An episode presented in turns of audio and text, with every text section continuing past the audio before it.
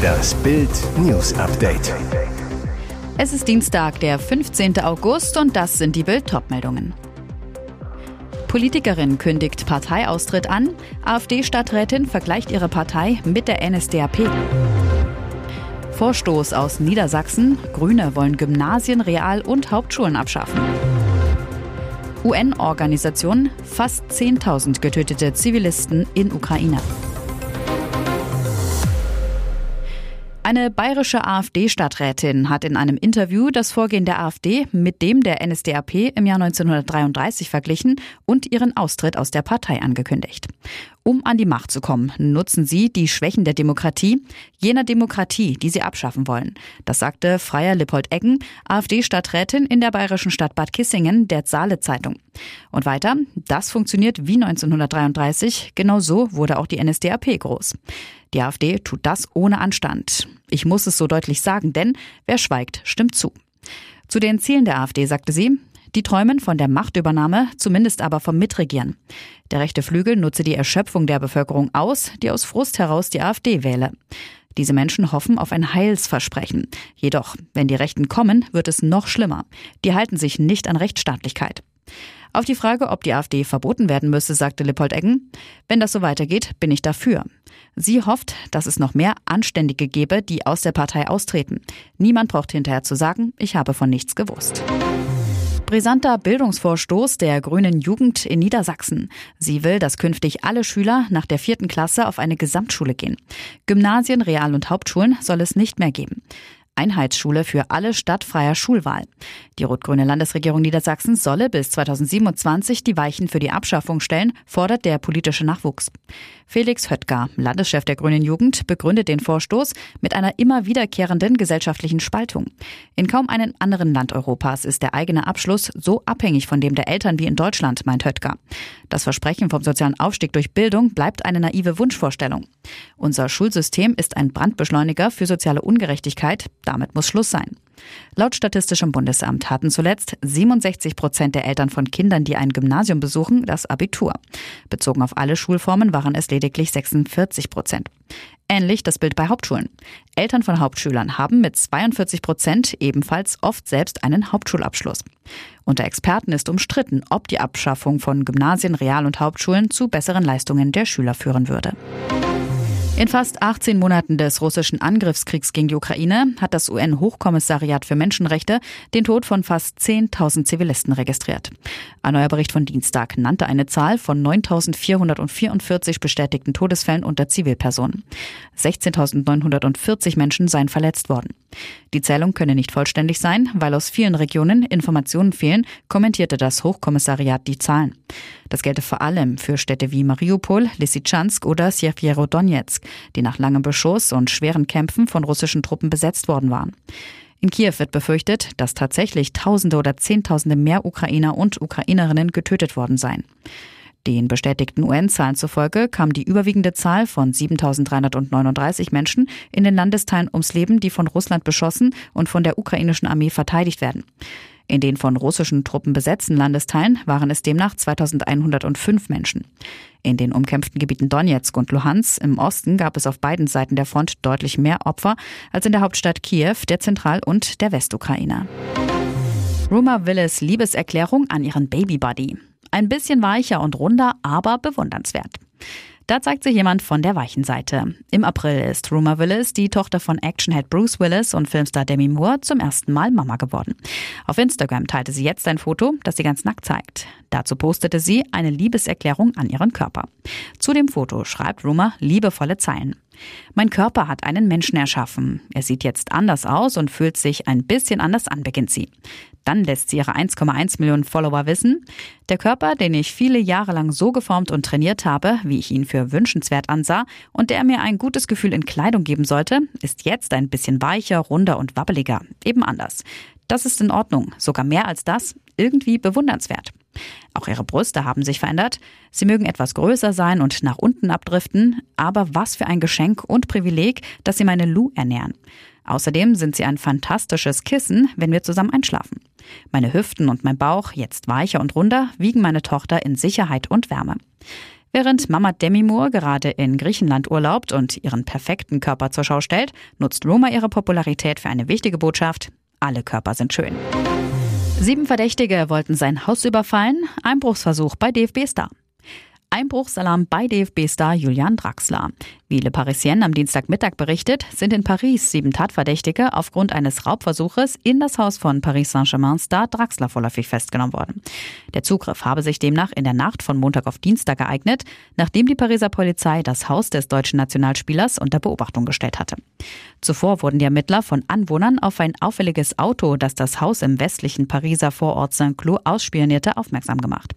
In der Nähe des Tatorts wurde kurz nach Mitternacht ein Auto mit zwei Männern abgefangen. Im Inneren Inneren des Fahrzeugs stellten die Einsatzkräfte Handschuhe, Sturmhauben und Plastikfesseln sicher. Wie die Zeitung weiter berichtet, wurde später in einem zweiten Auto eine weitere Gruppe von fünf Männern mit der gleichen Ausrüstung von der Polizei festgenommen. Nach Angaben des französischen Nachrichtenkanals BFM TV sollen die 17- bis 21-jährigen Männer allesamt Polizei bekannt sein. Aufgrund des Vorwurfs einer kriminellen Vereinigung zur Vorbereitung eines Verbrechens oder einer Straftat wurden sie auf dem Polizeirevier Saint-Cloud in Polizeigewahrsam genommen. In Draxlers Haus seien keine Spuren eines Einbruchs festgestellt worden. Und jetzt weitere wichtige Meldungen des Tages vom Bild Newsdesk. Kaum wird es wieder wärmer in Berlin, geht es im Freibad hoch her. Im Sommerbad am Columbia-Damm im Bezirk Neukölln wurde ein Sicherheitsmitarbeiter attackiert. Wie die Polizei am Dienstag mitteilte, hatte der 26-Jährige am Montagabend gegen 19 Uhr zwei Frauen mit Kinderwagen angesprochen, die das Freibad durch einen falschen Ausgang verlassen wollten.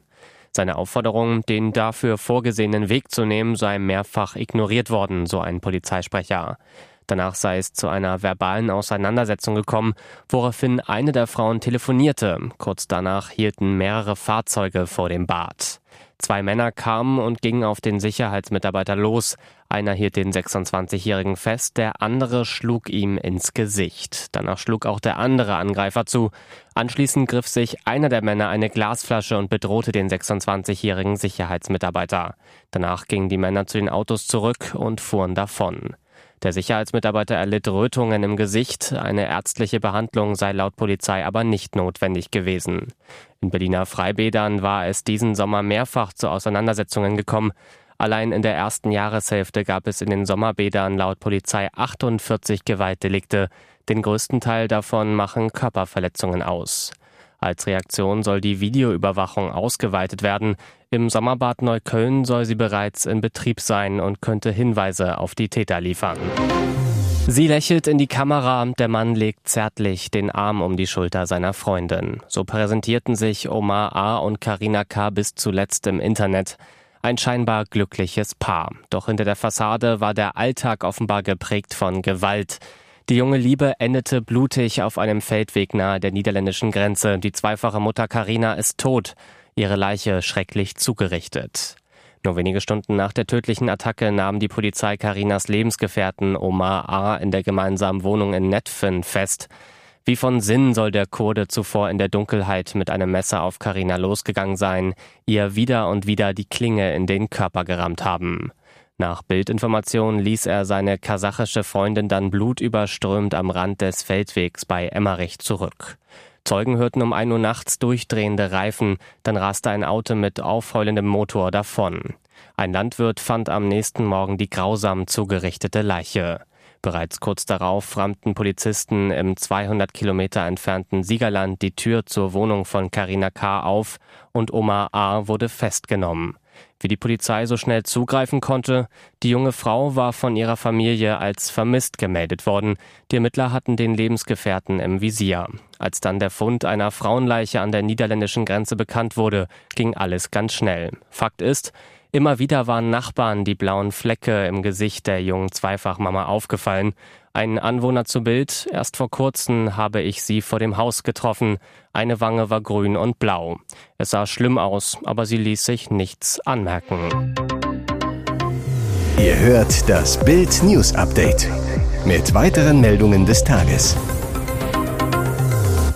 Der Pannen-Airbus von Außenministerin Annalena Baerbock wird nach dem Flugfiasko vorzeitig aussortiert. Nachdem der Pannenflieger seinen Flug mit Bundesaußenministerin Annalena Baerbock zweimal abbrechen musste, fliegt der Airbus aus der Flugbereitschaft, wie Bild erfuhr. Ein Sprecher der Luftwaffe zu Bild. Wir werden die beiden A340 so schnell wie möglich, das heißt in den kommenden Wochen, vorzeitig außer Dienst stellen. Das Aus der beiden Flugzeuge war bereits beschlossene Sache. Sie hätten allerdings noch eine Weile fliegen sollen. Die beiden Airbus A340 sollten im September 2023 und Ende 2024 ausgesondert werden, so der Sprecher. Klartext, die Konrad Adenauer, mit der Baerbock unterwegs war, hätte eigentlich noch bis Ende kommenden Jahres deutsche Politiker um die Welt fliegen sollen. Nun soll sie doch schon so schnell wie möglich außer Dienst gehen.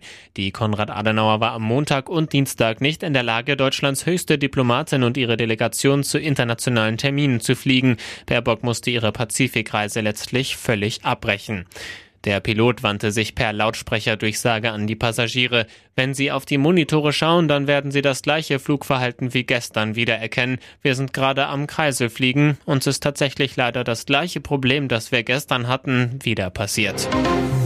Ulrich Gottwald, 85 Jahre alt, hatte die parkenden Autos vor seiner Einfahrt satt. Oft hätten die Gäste der gegenüberliegenden Gaststätte die Einfahrt oder das stehende Auto zugeparkt. Deshalb pinselte er sich vor etwa acht Jahren seinen eigenen Parkplatz auf die Brückkanalstraße direkt vor seiner Toreinfahrt. Über die Jahre strich er ihn immer mal wieder nach, da sich die Farbe wegen der Autos und des Regens löste. Er zu Bild. Seitdem ich den Parkplatz aufgezeichnet habe, hatten wir dieses Problem in der Vergangenheit nicht mehr. Allerdings haben einige Autos in letzter Zeit die Linie überschritten, wodurch wir nur noch schlecht herauskamen. Deshalb habe ich den Parkplatz am Samstagnachmittag erweitert. Daraufhin hat sich jemand bei der Polizei beschwert. Die kam und stellte fest, Amtsanmaßung und Sachbeschädigung. Dafür bekommt Gottwald eine Anzeige. Zudem muss er laut einer Polizeisprecherin die Kosten für die Beseitigung der Farbe tragen. Immerhin, die Polizeibeamten haben dem Paar angeboten, dass sie sich auf der Dienststelle melden können, wenn wieder fremde Autos vor der Einfahrt stehen. Gottwald und seine Frau hingegen wünschen sich Unterstützung von der Marktgemeinde Feucht. Die soll den Parkplatz legalisieren, damit das Paar auch zukünftig barrierefrei zu Hause ankommt.